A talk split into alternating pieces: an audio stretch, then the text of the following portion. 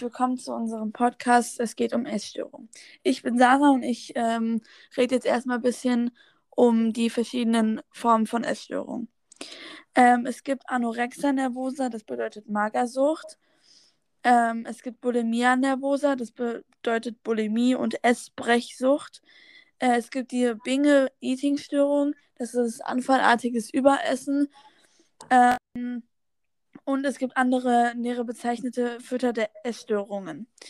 Ja, ähm, umgangssprachlich be äh, Essstörungen als Magersucht und Essbrechsucht bezeichnet. Essstörungen sind weit mehr als Probleme beim, mit dem Essen. Sie haben seelische Hintergründe, wirken sich körperlich aus und sind viele Dinge sind in vielen Dingen einer Sucht sehr ähnlich. Daher werden diese werden sie als psychomatische Erkrankungen mit Suchtcharakter bezeichnet. Jetzt erzählt euch Emma etwas über die Anorexia nervosa. Woran merkt man, dass man Magersucht hat? Man merkt, dass man Magersucht hat, wenn man einfach keinen Appetit mehr auf Essen hat, wenn man einfach weniger zu sich nimmt. Und ja. Was bedeutet Anorexia nervosa? Ähm, Anorexia nervosa kommt aus dem Griechischen und bedeutet einfach Magersucht. Okay. Was ist das Ziel der Menschen, die magersüchtig werden? Das Ziel ist einfach, dass sie sich in ihrem Körper wohlfühlen und dass sie einfach eine schlanke Figur haben und einfach dünn sind und sich wohlfühlen. Welche Schäden gibt es? Es kommt zu körperlichen Mangelschallungen, weil der Körper nicht ausreichend mit Nährstoffen versorgt wird. Häufig ist meist selbst herbeigeführtes Erbrechen schädigt den Zahnschmelz und die Speiseröhre.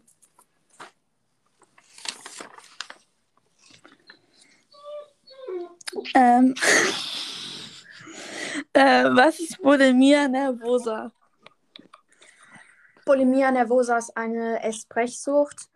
Äh, diese Krankheit, Sucht betrifft meistens Menschen, die ein normales Gewicht haben, aber dünner werden wollen, weil sie unzufrieden mit ihrer Figur sind. Ähm, Bulimie ist ein Kreislauf aus Heißhungeranfällen und selbst ausgelösten Erbrechen. Das heißt, man isst sehr viel und schnell und dann erbricht man das ganze Essen kurz danach wieder, um nicht zuzunehmen. Es gibt mehrere Phasen von der Krankheit. Einmal, man verzichtet auf verschiedene Lebensmittel, fängt unregelmäßig an zu essen und startet ungesunde Diäten. Das heißt, der Kreislauf besteht aus Nahrungsverzicht, Heißhungerattacken, Essensanfällen und selbst ausgelöstem Erbrechen.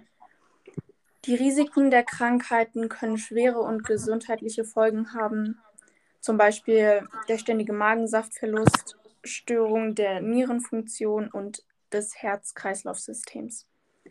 Es bewirkt aber auch soziale Folgen und große Probleme.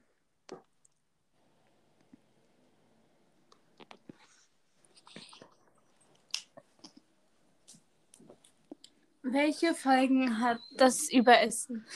Ähm, die Folgen beim Überessen sind Diabetes, das ist eine Zuckerkrankheit, äh, Bluthochdruck, ein Herzinfarkt, Gelenkleiden und Gicht. Gicht ist eine äh, Gelenkkrankheit, äh, wo man dann nach Monaten oder auch Wochen schon ähm, die Gelenke gar nicht mehr bewegen kann und auch nicht mehr laufen kann und nur noch im Bett liegt. Was bedeutet Being Eating Störung? Das bedeutet, dass man ähm, einfach unkontrolliert isst und ähm, einfach weiter isst, ohne sich zu denken, dass man irgendwie was ändern muss. Und man liebt einfach das Essen in diesem Moment und das ähm, kann man nicht verändern. Und ja, das ist einfach äh, anfallartiges Überessen, dass du einfach zu viel isst, als du es eigentlich solltest. Woran merkt man diese Störung? Diese Störung merkt man an, äh, wenn man viel zu schnell isst, als, also viel schneller isst als normalerweise und ähm, nach dem Essen ein unangenehmes Völlegefühl hat, also dass man zu voll ist, aber irgendwie auch noch mehr essen könnte.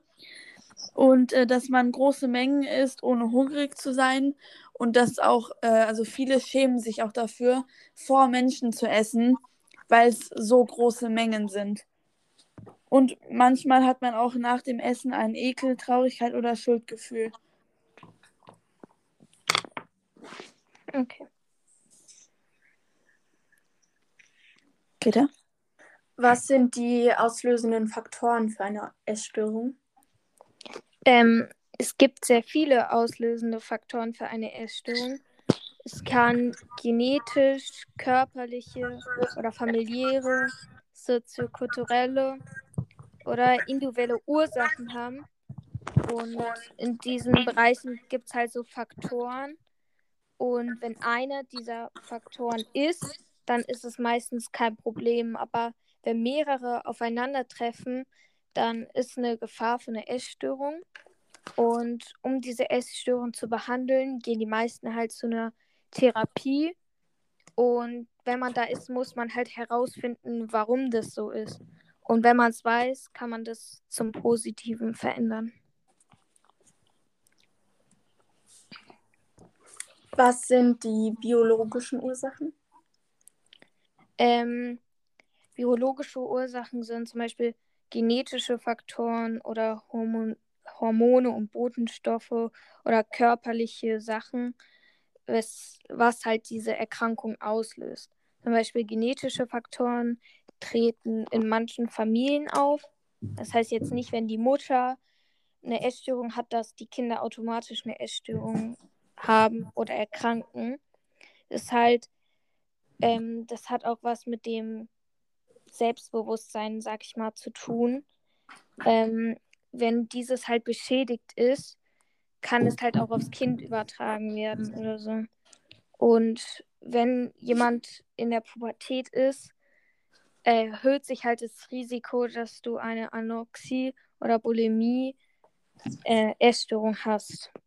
Und bei den Hormonen ist es halt so, dass es eine hormonelle Veränderung sein kann, zum Beispiel Geschlechtshormone. Und das ist halt ein Einflussfaktor in der Zeit, wo du in der Pubertät bist, ist nämlich halt das Risikofaktor sehr hoch. Und dann gibt es noch körperliche Faktoren, wie das Geschlecht, das Alter oder das Körpergewicht.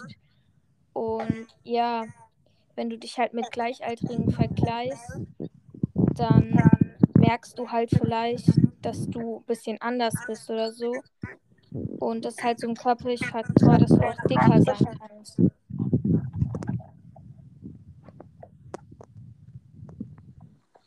Nächste Frage.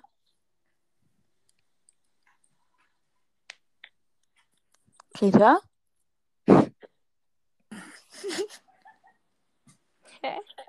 Greta? Greta? Okay, ich stelle einfach die nächste Frage. Was sind die soziokulturellen Ursachen? Also zum Beispiel bei Werbung, Model-Casting-Shows und sozialen Netzwerken siehst du immer, wie perfekt manche Leute sind. Und so wirst du immer unzufriedener mit deinem eigenen Körper, mit deinem eigenen Leben. Und auch die Meinung von Freunden oder mit gleichaltrigen Personen wie deine Familie oder so beschädigt halt dein Selbstwertgefühl. Und hierzu kommen halt Angstzustände oder der Wunsch, perfekt zu sein. Und wenn diese Faktoren aufeinander sind quasi, ist ein Risiko für eine Essstörung. Also zu den sozialen Ursachen gehören auch familiäre Ursachen. Das ist halt, wie ich schon gesagt habe, diese Zuwendung von der Familie. Entweder bekommst du zum Beispiel gar keine oder zu viel. Und manchmal sind Konflikte in deiner Familie, manchmal nicht. Und wenn jemand aus deiner Familie halt diese Essensstörung hat, kann die durch das Selbstwertgefühl halt auch auf dich übertragen werden, weil ihr habt ja quasi die gleichen Gene, seid manchmal in manchen Sachen gleich und deswegen, ja. Dann gibt es noch individuelle Ursachen, zum Beispiel sexueller Missbrauch oder dass du als Säugling einfach zu viel Essen bekommen hast oder im Kindesalter zu viel Essen bekommen hast oder zu wenig. Und in der Pubertät wird es halt dann nochmal gefördert. Aber manche finden es halt auch schön, einfach so dünn zu sein oder einfach dick zu sein, weil das war auch schon früher ein Schönheits Schönheitsideal, zum Beispiel dick zu sein.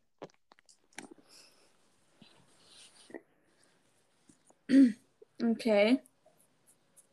Greta, jetzt musst du deine Geschichte erzählen. Ja, ähm, ähm, ich habe auch eine sehr gute Freundin und die hatte vor zwei Jahren äh, Magersucht und Bulimie und deswegen war sie auch ähm, eine lange Zeit im Krankenhaus und in Therapie und da habe ich sie auch besucht und sie hatte mir dann auch da und nach der Krankheit, also nachdem sie das dann nicht mehr hatte, viel davon erzählt und mir erzählt, wie schlimm das war und so für sie. Ja. Weshalb hatte sie das? Ähm, ich glaube, sie hatte das auch, weil sie sich Beispiele an anderen genommen hat, die halt sehr dünn waren und sehr hübsch halt so. Sie dachte, dass man so sein muss, um perfekt zu sein und deshalb hat sie dann angefangen auf, äh, hat sie dann, ne ach scheiße, hat sie dann aufgehört zu essen. Die schneiden wir einfach raus. Ja. Okay. Ähm, soll jeder jetzt einfach nochmal die Meinung sagen? Ja. Okay, dann. Aber ich glaube, nee, müssen wir nicht. Wir haben jetzt eh schon so zwölf Minuten oder so. Wenn du ein paar Sekunden rausschneidest, geht das voll, oder? Okay, gut. Und ich muss noch den Outro sagen. Okay, dann macht er mal jetzt das Outro. Oder einer sagt noch irgendwas dazu, weil dann ist das Ja. wie so ein Podcast. Okay, gut, dann sag ich noch ganz, ganz kurz was dazu. Ähm, ich finde es krass, dass äh, manche Menschen sich einfach so unwohl in ihrem Körper fühlen, dass sie in so eine Lage verfallen und das ist einfach, das wünsche ich einfach niemandem. Und ich hoffe, dass ähm, jeder Mensch irgendwann mal gesund wird und nicht mehr an dieser Krankheit leidet. Ja. Das war unser Podcast über das Thema hm, Essstörung. Ich hoffe, es hat euch gefallen. Wir sind Sarah, Emma, Greta und Marlene.